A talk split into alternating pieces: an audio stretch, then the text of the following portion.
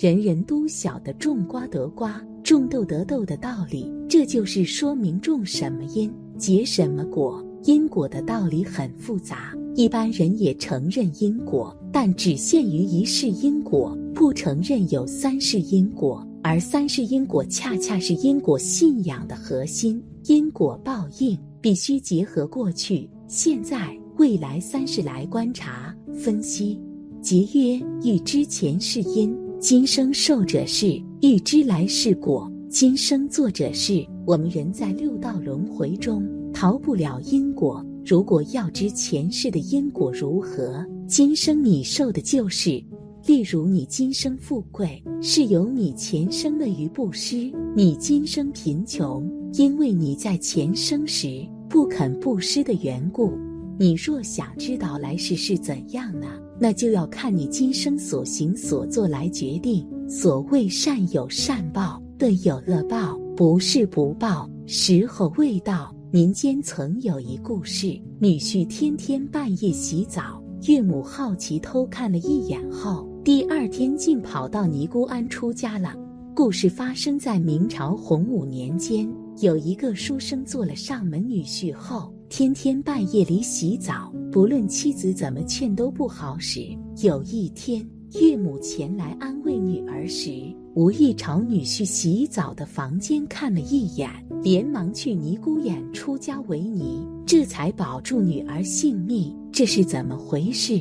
青州府有一个叫岳天心的大美人，此人刚成亲三年，丈夫就遇上土匪去世，留下她和一个幼女王玉婷独自过活。丈夫去世后，叶天心含辛茹苦地拉扯女儿长大。转眼间十六年过去。王玉婷出落成一个水灵灵的大姑娘，到了该出嫁的年纪。当叶天心请媒人给女儿说亲时，却遭到了女儿的反对。原来她不想看到自己出嫁后，母亲一个人独自过活，想给母亲找个上门女婿。叶天心明白过来后，既欣慰又心疼，她下定决心，一定要给女儿找个好夫君。经过一番挑选后，岳天心选了个外来书生方静云当女婿。方静云，曹县人士，因多年未能考取功名，心灰意冷之下来到青州府，做了一名教书先生。他待人和善，心地善良，在当地一片善名。方静云和王玉婷成亲后，恩爱和睦，举案齐眉。共同侍奉岳天心，操持着一个小家，小日子过得红红火火的。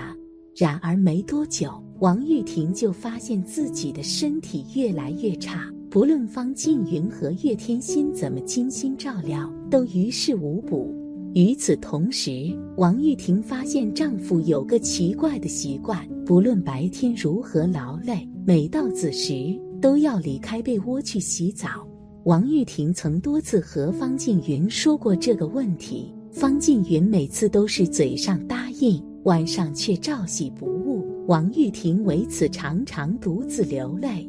一天晚上，当方静云再一次离开被窝到偏房中去洗澡时，王玉婷心中的委屈瞬间爆发，嚎啕大哭起来。叶天心听到女儿的哭声后，起身过去安慰女儿。经过偏房时，无意中往里面扫了一眼，发现方静云背上有一幅繁奥难懂的八卦图。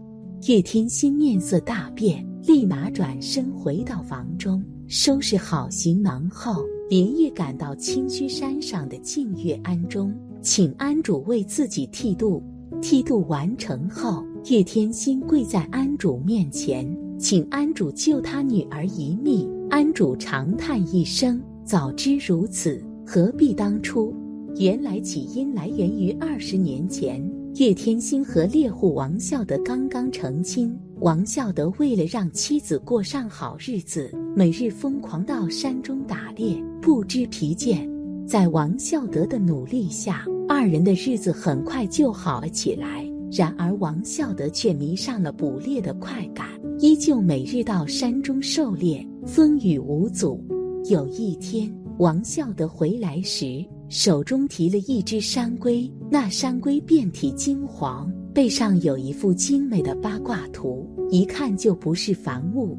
正当夫妻二人准备动手给女儿煲龟肉汤时，一个尼姑突然来到家中，对夫妻二人说：“这龟害不得，不然来日他们的后代会受到惩罚。”王孝的恼怒这尼姑多管闲事，并咒他的女儿，就将尼姑赶出家门。尼姑也不恼，站在门外表示，若是日后遇见背上有八卦图之人，代表他们后代的惩罚已经开始。届时月天心到清虚山上的净月庵中削发为尼，庵主自会救他女儿一命。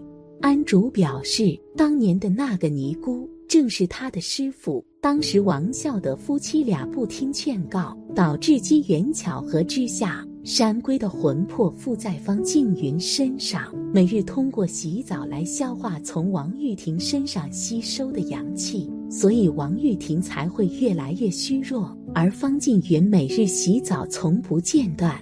今天他可以出手收服山龟，此后叶天心必须在庵中吃斋念佛。为当年的罪孽赎罪，叶天心闻言连连答应。安主一个闪身出现在岳天心家中，他用一个白玉瓶将山龟的魂魄收到里面。方静云背上的八卦图立马消失不见，整个人也昏迷过去。安主将岳天心的亲笔信放在门前，施法回到庵中。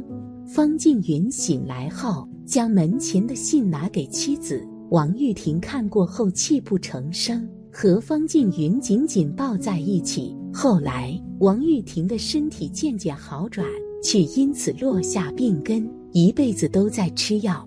佛教所讲的因果是三世论，不仅贯穿着我们的今生，也贯穿着无尽的过去和未来。我们所能看到的，只是其中极其微小的一部分。对于不具备宿命通的凡夫来说，既看不到过去，看不到来世，也看不清现在，所以才会心存侥幸。凡所作之因，迟早必然得果，只是时间问题。菩萨智慧明朗，为了怕得恶果，预先断除恶因。众生迷昧，不信因果，但不断除恶因，恶果终是难免的。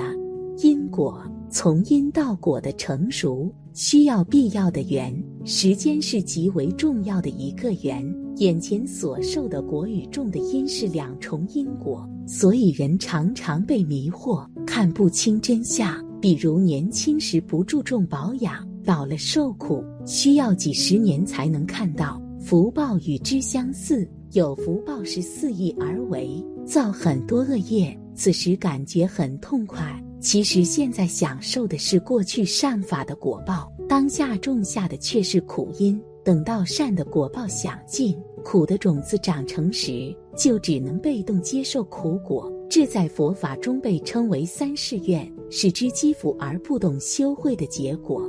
所以，这不是显示因果的不公，恰恰是因为人看不清因果，才会有如此可叹可惜的循环。佛菩萨犹如在无限生命中的长者，他们亲证了因果，为看不到真相的众生揭示出来，并告诉我们一定要福慧双修，积累福报与心灵成长必须并重，人生才能可持续的进步。